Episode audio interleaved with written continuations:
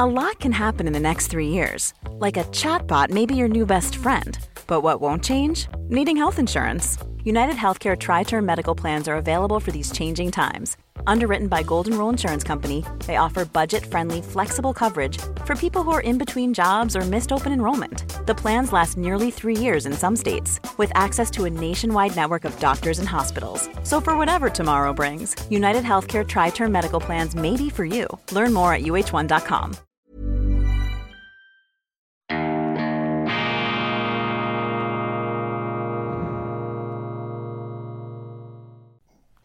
Grüezi miteinander, ganz herzlich willkommen, meine sehr verehrten Damen und Herren. Ich begrüße Sie herzlichst bei Weltwoche Daily, die andere Sicht, unabhängig, kritisch, gut gelaunt, schweizerische Ausgabe mit etwas kalvinistisch nüchternem Hintergrund aus Genf am Dienstag, dem 22. November 2022. Genf eine hochinteressante, glorreiche Stadt der schweizerischen Geschichte. Und wir Zürcher haben da auch einen ganz kleinen Anteil, denn viele, viele Jahrhunderte ist es her, da haben die Zürcher mit dem Reformator Zwingli sozusagen einen geistig-spirituell-militärischen Joint Venture gemacht mit den Bernern. Gemeinsam haben die Zürcher und die Berner die Franzosen vertrieben, die ihre kalte Hand auf Genf legen wollten, um den äh, großen Theologen und auch ja, Stadt,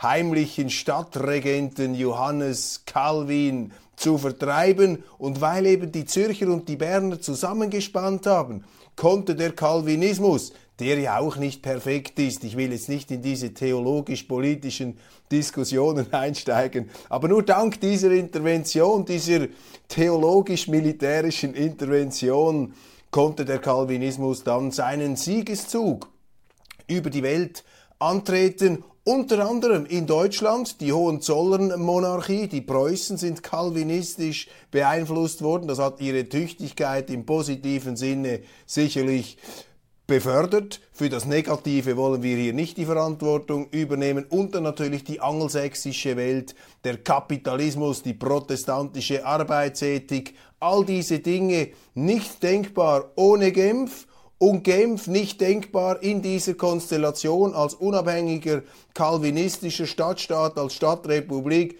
ohne Bern und Zürich. Sie sehen also, die Schweiz, das ist die älteste Selbsthilfeorganisation, vielleicht auch eine der erfolgreichsten Selbsthilfeorganisationen der Welt. Hoffentlich, hoffentlich vergessen es die Schweizer Politiker nicht und insbesondere nicht die Bundesräte, denn die Zeichen stehen auf Sturm außenpolitisch. Die Neutralität wird verbeult und ausgehöhlt, weggeräumt und bereits in den Startlöchern die EU-Turbos es ist kein Zufall, meine Damen und Herren, dass die Zertrümmerung der Neutralität einhergeht mit dieser Unterwerfungsoffensive des Bundesrates und seiner Diplomaten in Brüssel. Wir haben darüber gesprochen, das Paketabkommen, die Paketlösung, die Paket, die Verpackung, die äh, Paketschweiz nimmt Gestalt an in Brüssel, unser Bundesrat, seine Unterhändler sind bereit, die Schweiz der europäischen Rechtsprechung zu unterwerfen in wesentlichen Gebieten. Man diskutiert, man redet über die Rechtsübernahme, über fremde Richter, über Sanktionen und man ist auch bereit, für diese Selbstpreisgabe Geld zu bezahlen. So etwas gibt's gar nicht, das ist weltweit einzigartig. Die Schweiz, die für ihre Kapitulation, die gar nicht notwendig wäre, dem anderen auch noch Geld bezahlt. Das heißt, man geht davon aus beim Bundesrat, dass die EU die Schweiz nicht einmal geschenkt haben möchte. Was ist denn das für ein Bundesrat? Was haben die für ein windelweiches, schwaches Selbstverständnis, so wenig Selbstvertrauen. Meine Damen und Herren, da sind ein paar Briefe gefordert. Erinnern Sie, die Herren und Damen in Bern, daran, dass die Schweiz entschieden mehr wert ist, als einfach verschenkt zu werden an die Europäische Union, verbunden noch mit einem Geldgeschenk. Ich meine, das ist an Verrücktheit gar nicht mehr zu übertreffen. Und das hängt eben zusammen. Die Neutralität war traditionsgemäß immer das Hindernis auf dem EU-Beitritt der Schweiz. auf dem Weg zum EU-Beitritt der Schweiz und die neuen EU-Turbos, die EU-Anbinder, die EU-Begeisterten, vermutlich müsste man sie eigentlich unter Denkmalschutz stellen, denn in der Europäischen Union verbreiten sich immer mehr kritische Sichtweisen gegenüber der EU, aber in der Schweiz, in der Schweizer Bundespolitik, da sind die EU-Enthusiasten ganz vorne am Steuerlenkrad. Unglaublich. Also wenn es nicht äh, so gefährlich wäre und für unser Land nicht gut, unerfreulich, dann äh, müsste man dies als eine Art, äh, ja, Ballenberg der EU-Begeisterung, als eine Art Freiluftmuseum einer letzten Kohorte des EU-Enthusiasmus bezeichnen. In Bern aber wir haben die Schweiz entschieden lieber als die Europäische Union. Nichts gegen die EU, das müssen die Europäer, die EU-Staaten selber entscheiden. Aber diese Schweiz wird unterschätzt, vor allem vom Bundesrat und von den äh, meisten Parteien in Bern. Das sehen Sie eben daran, dass die Aufweichung, die Verweichlichung, die Aushöhlung, die Vertrümmerung, die Verhäckselung, die Zermalmung der Neutralität läuft und eben im Gefolge davon dann natürlich äh, die EU-Anbindung, die EU-Unterwerfung. Ich nenne das einfach einen EU-Beitritt durch die Hintertür, denn die EU-Turbos haben auch gemerkt, wenn sie offen hinstehen und sagen, wir wollen in die EU, dann zeigen ihnen die meisten Schweizer einen Vogel, also versucht man den Schweizern den EU-Beitritt als Nicht-Beitritt zu verkaufen und man versucht ihnen auch die Aushöhlung der Neutralität als Bewahrung der Neutralität zu verkaufen. Man versucht den Schweizern auch zu verklicken, dass der bilaterale Weg, der sogenannte, der bilaterale, der zweiseitige Weg eines unabhängigen schweizerischen Staates mit der Europäischen Union, eben auf Augenhöhe, nicht beigetreten, dass das verlängert und äh, bewahrt werden könnte durch so einen institutionellen Rahmenansatz, durch so einen Paketansatz. Aber da ist ja das Gegenteil der Fall. Bilateral heißt auf Augenhöhe und wenn wir das Recht der EU übernehmen müssen, die Richter und die Sanktionen, dann sind wir nicht mehr auf der gleichen Augenhöhe. Sie sehen also, es wird Schindluderei betrieben mit den Begriffen, dass sich die Balken krachen, äh, dass die Balken krachen, aber wir übersehen das nicht hier bei Weltwoche Daily. Sie übersehen es auch nicht. Gianni Infantino, er ist für mich der Mann der Stunde. Seine Rede überall kritisiert, überall in Grund und Boden gestampft. Das ist für mich eine Punktlandung. Gianni Infantino hat recht. Er hat die Pose des Schmerzensmann, äh, des Schmerzensmannes eingenommen, sich identifiziert mit den geprügelten und geknechteten Minderheiten, eine Art Robin Hood des Weltfußballs. Aber das ist eine wichtige Botschaft, weil darin eingekapselt, eingeschlossen war eben sein Spiegelbild, das er da dieser hochmütigen, arroganten westlichen Medienöffentlichkeit und auch den Politikern, diesen Gutmenschen vorgehalten hat. Er hat ihnen nämlich gesagt, hört mal auf, euch an Katar und an diesen Ländern, auch an der muslimischen Welt stellvertretend, die Schuhe abzuputzen. Freut euch, der Fußball ist völkerverbindend, Völkerverständigung. Der Fußball ist eine universelle Sprache. Da kann jeder mitreden, sogar jemand wie ich, der keine allzu große Ahnung vom Fußball hat. Und wir müssen gerade in kriegerischen Zeiten das Gemeinsame nach vorne bringen. Das hat Gianni Infantino gespürt, das hat er gesagt, das hat er zum Ausdruck gebracht und nichts ist bezeichnender als diese globale oder zumindest westliche Empörungswelle, offenbart natürlich auch die ganze Kleinkariertheit unseres Medien Betriebs. Wir bei Weltwoche Daily sind wieder mal die Einzigen, es ist unglaublich, die Einzigen, die hier aussprechen, was zu sagen ist, nämlich Bravo. Gianni Infantino findet das großartig und wenn Sie die Schlagzeilen in den Zeitungen anschauen, wirklich fürchterlich. Diese EU, diese WM ist bereits jetzt eine Katastrophe, Freudlosigkeit, wohin das Auge reicht. Ja, ich bin auch nicht der Auffassung, meine Damen und Herren, dass die Welt am Fußball genesen kann. Aber um das geht's ja gar nicht. Es geht einfach darum, dass man den Wert der zivilisatorischen Vernetzung, der Verflechtung, der Gemeinsamkeiten, der Verständigung, dass man das sieht und dass vor allem die Hypermoralisten unter uns, dass die endlich einsehen, dass man manchmal erfolgreicher auf ein anderes Land, auf eine andere Kultur zum Positiven einwirken kann, wenn man nicht immer versucht, denen die Moral mit dem Matterhorn einzuprügeln oder mit dem Eiffelturm oder mit Mittelstreckenraketen, dass es vielleicht besser herauskommt, wenn man Respekt walten lässt. Und es ist ja schon interessant, dass die ganz großen Superheuchler in der Politik und auch in der Öffentlichkeit immer von Respekt säuseln und den Respekt ganz hochhalten. Das sind die respektlosesten gegenüber jetzt auch dieser ähm, Fußball-WM in Katar, bei der es sicherlich auch Dinge zu kritisieren gibt aus ökologischer Sicht. Klar, natürlich, da müssen die Temperaturen heruntergekühlt werden, all diese Dinge, darüber kann man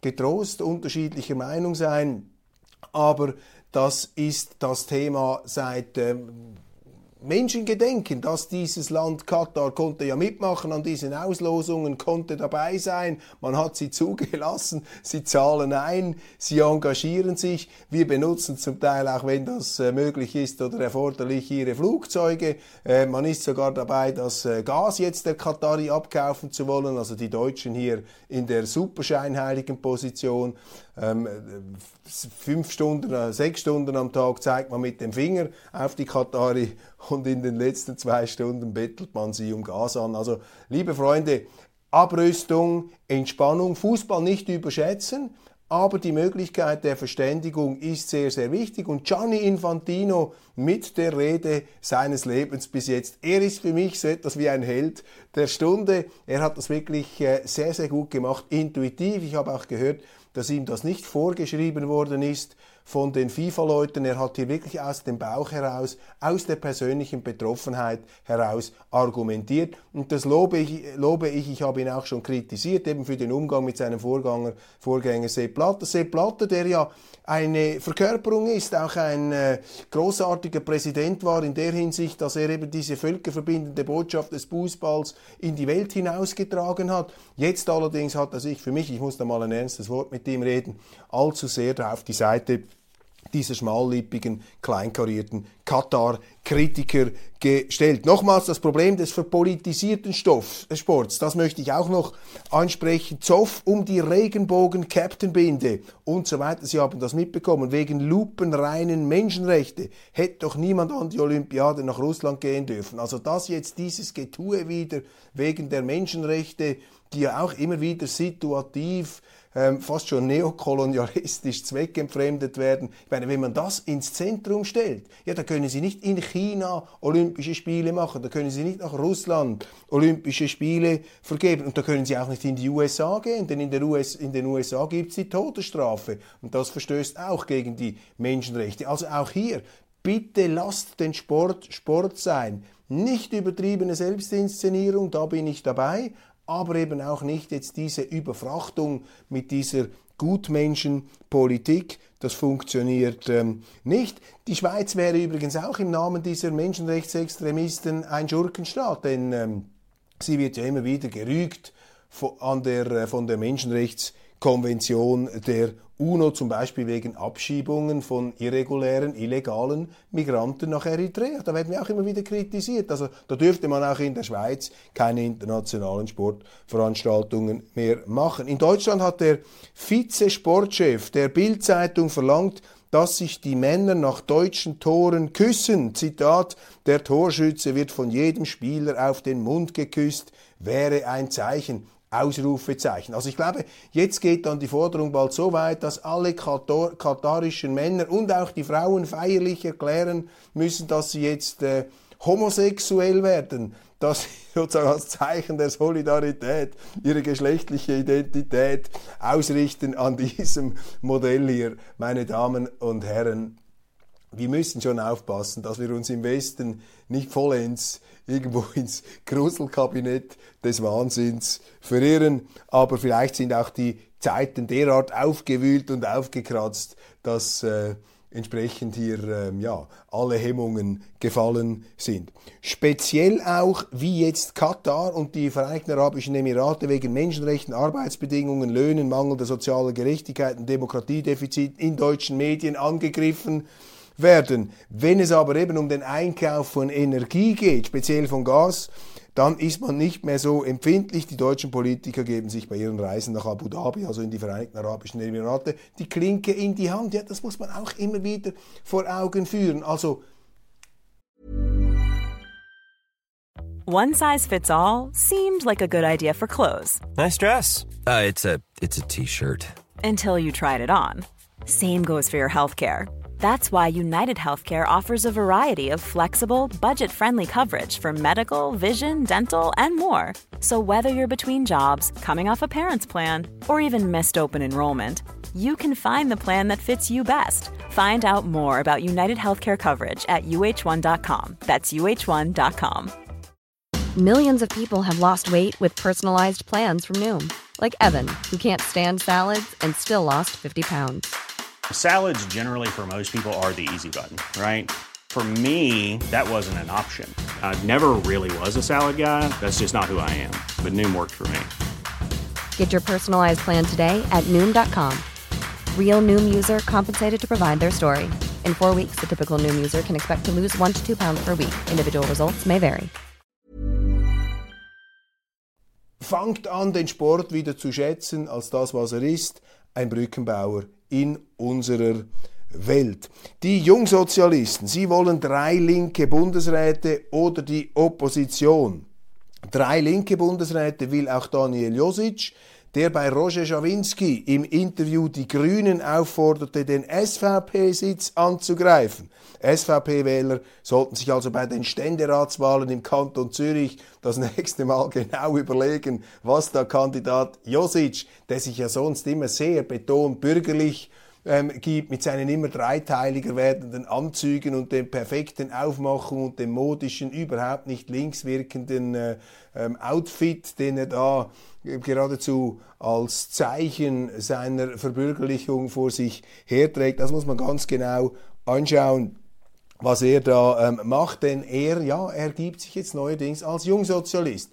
Interessante Entwicklungen auch bei der SVP. Da hat sich der Favorit Nationalrat Albert Rösti in einem Radiointerview beim Schweizer Radio nun also höchst fragwürdig aus SVP-Sicht geäußert. Auf die Frage nämlich, ob er das CO2-Nachfolgegesetz, gegen das seine SVP ein Referendum anstrengt, ob er das gut findet, hat er gesagt, ja, das sei ein gangbarer Weg. Also noch nicht einmal Bundesrat Bereits spurte Albert Rösti ein auf den Mainstream der Energiewender. Ich habe ja bereits darauf hingewiesen, dass er ähm, in einem anderen Interview gesagt hat, er sei auch für den Ausstieg aus den fossilen Brennstoffen. Gleichzeitig ist er aber Präsident der Erdölvereinigung. Das geht einfach nicht auf. Sie können hier nicht tausend Hütchen anziehen. Dann verstricken Sie sich in zehntausend Widersprüche. Das ist hier der Punkt. Und die SVP lehnt dezidiert dieses CO2-Nachfolgegesetz ab.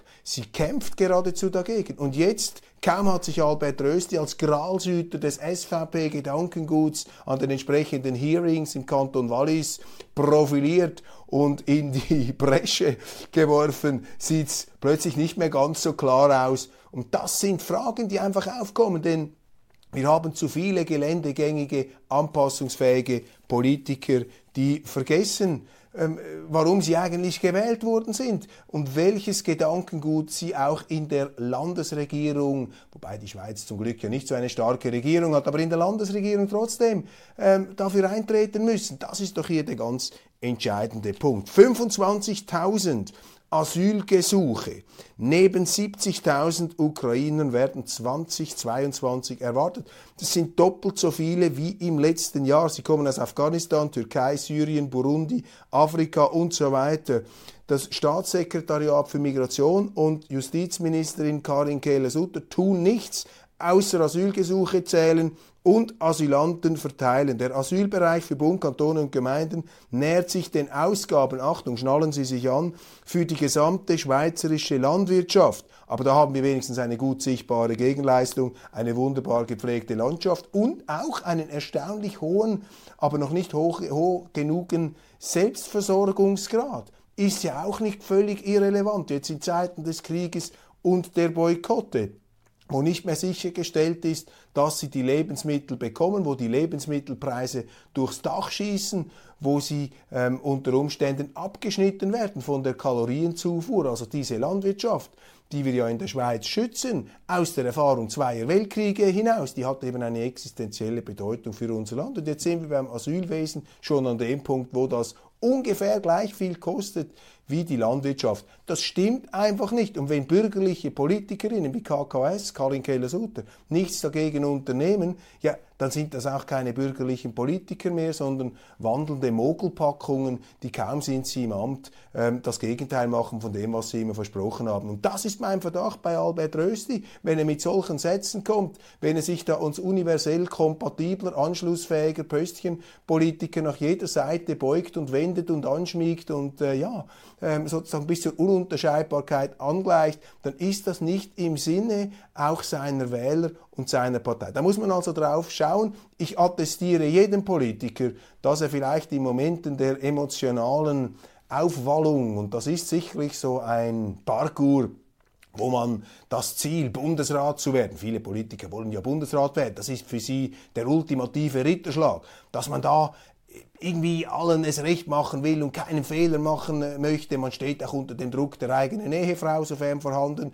die natürlich jeden Misstritt, Missgriff, jede unnötige Reibungsfläche mitleidlos kritisiert. Mit diesem Ziel vor Augen vergessen die Politiker zuweilen sich selbst und die Partei sowieso. Ich will also nicht ausschließen, dass auch Albert Rösti hier noch einmal die Spur finden könnte, aber das sind Aussagen, meine Damen und Herren, die lassen aufhorchen, die sind unerfreulich aus Sicht der SVP. Seine Gegner hören das natürlich gerne. Die sehen da auch schon einen anschlussfähigen, sandgestrahlten Politiker, einen Mainstream, einen geläuterten SVPler, der sie dann nach Belieben auch äh, ja, ihre Anliegen vertreten könnte im Gremium, das in der Schweiz immer noch das höchste Ziel der meisten Politiker bedeutet.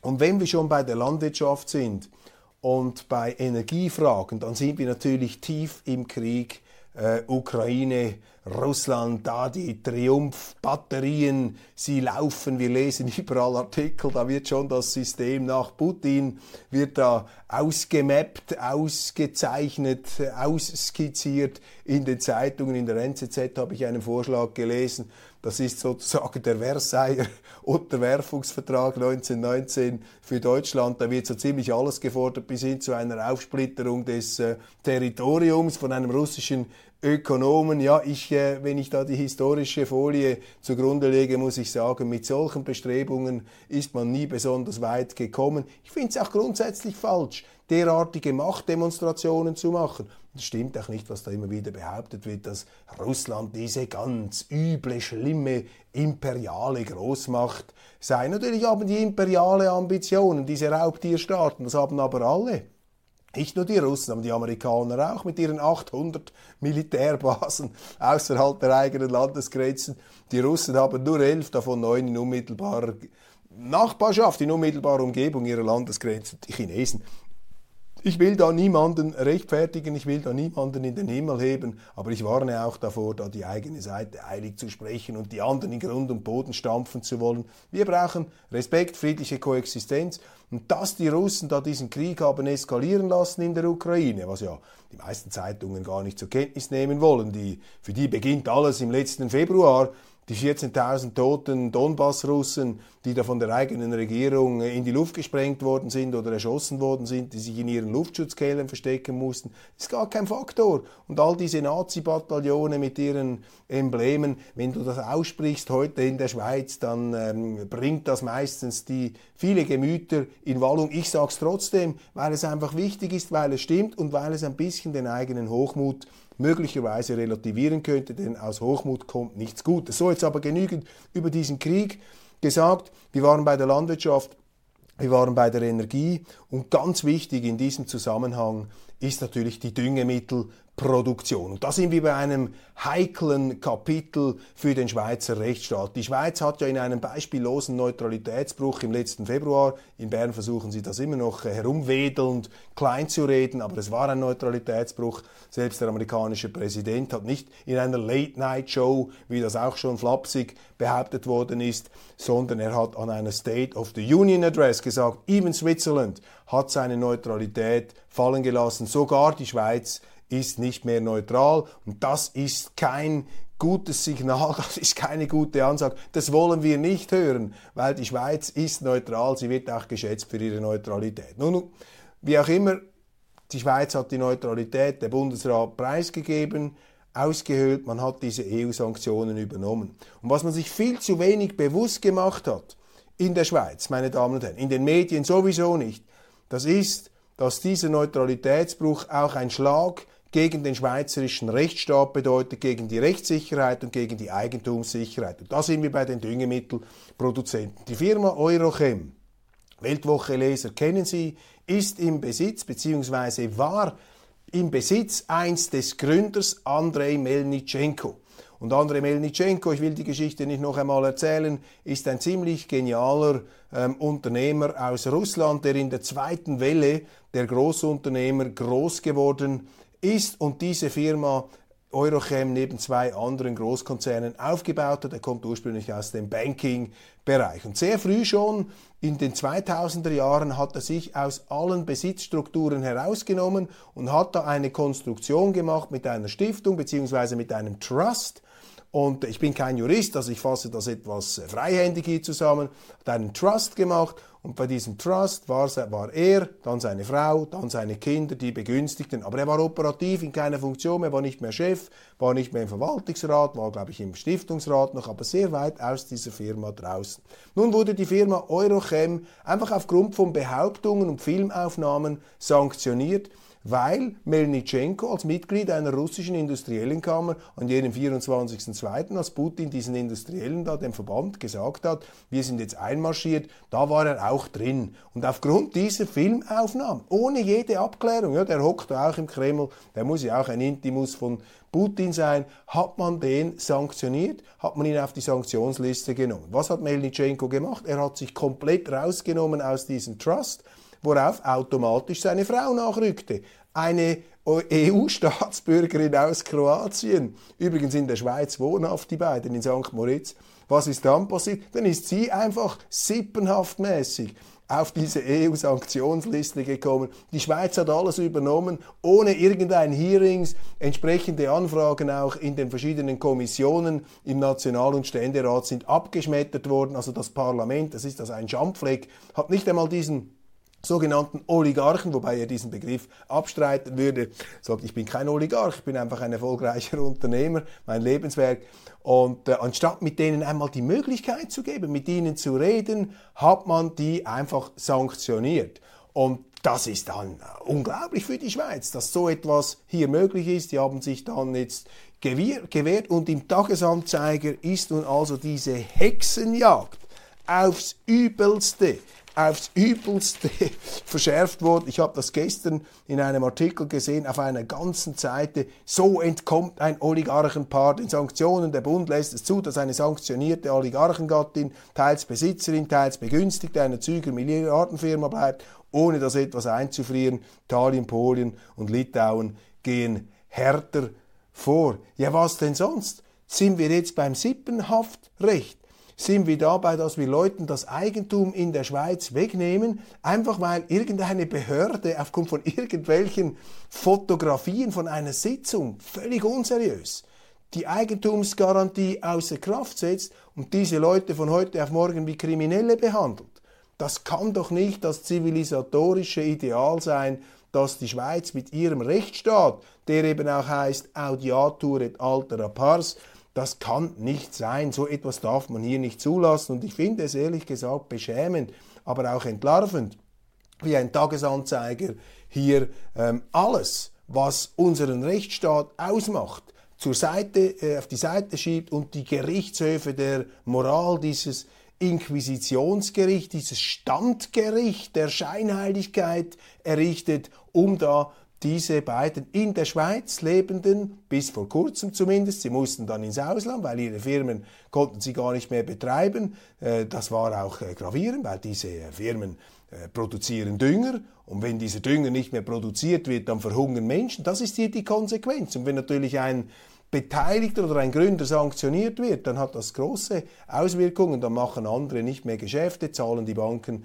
machen sie den Zahlungsverkehr nicht mehr und so weiter und so weiter. Aber all das haben diese Gutmenschen, diese Gesinnungspolitiker in Bern sich nicht überlegt. Jetzt offenbar hat man sich dazu durchgerungen, da nicht ganz so weit zu gehen, aber jetzt geht der Tagesanzeiger wieder voll drauf los und sie prügeln auch ein auf den Finanzdirektor des Kantons Zug, auf Heinz Tendler, den SVPler der sich da auch eingesetzt hat, dass hier die Rule of Law und die Eigentumsrechte durchgesetzt werden können. Da machen sie jetzt eine Kampagne und ich kann Ihnen sagen, so wie die Medien hier, der Tagesanzeiger losgeht, da wird auch der Blick wir kommen und das Schweizer Fernsehen. Und dann haben wir diesen neidgetriebenen Journalismus. Dann geht es gegen die Yachten, gegen die Häuser. Das Schweizer Fernsehen hat sogar eine Eingreiftruppe einmal geschickt. Die haben da einfach herum, wie wild geklingelt da an der Villa der Melnitschenkos. Und wenn Sie die Berichte lesen, ja, das fängt dann immer an. Ja, das Vermögen, Villen, Firmen, Yachten, Bankkonten.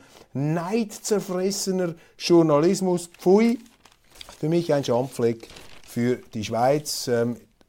Dringend nötig, dass wir hier zu rechtsstaatlichen Verhältnissen zurückkehren. Trump, da, Entschuldigung, Trump darf, äh, meine Stimme, Trump darf wieder auf Twitter, NZZ, ähm, die große Meldung, wir haben darüber gesprochen, Elon Musk entlässt ihn aus der Verbannung, schon wieder gegen 90 Millionen Follower auf, äh, auf Twitter. Donald Trump hat zwar gesagt, er wolle nicht auf Twitter äh, zurück. Gut, wenn er Präsident werden will, glaube ich, kommt er nicht darum herum, diese Plattform nutzen zu wollen. Novak Djokovic schließt auf Roger Federer auf, hat zum sechsten Mal das ATP-Finalturnier der besten acht Spieler der Saison gewonnen. Novak Djokovic, Super Djokovic. Er ist der älteste Sieger dieses Turniers.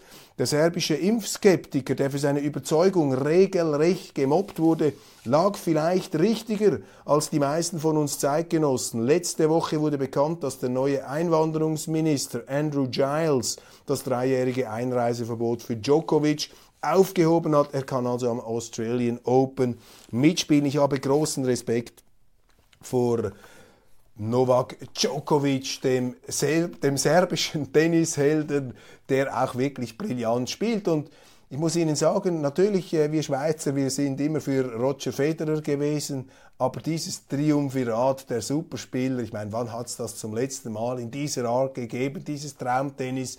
Djokovic, Federer und Nadal, der Muskelprotz, der, der, der, der Spanish Stallion, der spanische Hengst in Abwandlung eines Wortes von Rocky Balboa. Fantastisch, wir haben auch tennismäßig in äh, gesegneten Zeiten gelebt. Und ich muss Ihnen sagen, meine Damen und Herren, an dem sehen Sie doch auch, dass der Sport etwas Fantastisches ist, dass der Sport die Leute zusammenbringt, dass der Sport gemeinsame Erfahrungen schafft, Berührungspunkte, wo die Leute zusammenkommen können. Und das ist das Wichtigste, meine Damen und Herren, in der Menschheitsgeschichte, dass wir aus dem Kerker unseres Ichs, unserer sogenannten Werte und unserer Moralvorstellungen an den Punkt kommen, wo wir einsehen, wo wir verstehen, wo wir Verständnis entwickeln, auch wenn wir nicht einverstanden sind, entwickeln wir vielleicht Verständnis, warum einer aus seiner Sicht so handelt. Ich muss ja nicht einverstanden sein damit, aber all das will man jetzt mit dem Holzbeil, mit der Kettensäge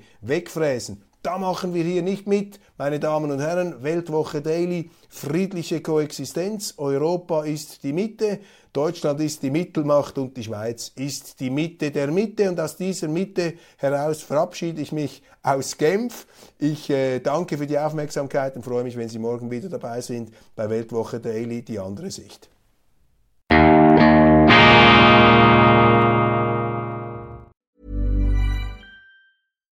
When you make decisions for your company, you look for the no-brainers. And if you have a lot of mailing to do, stamps.com is the ultimate no-brainer. It streamlines your processes to make your business more efficient, which makes you less busy. Mail checks, invoices, legal documents, and everything you need to keep your business running with stamps.com.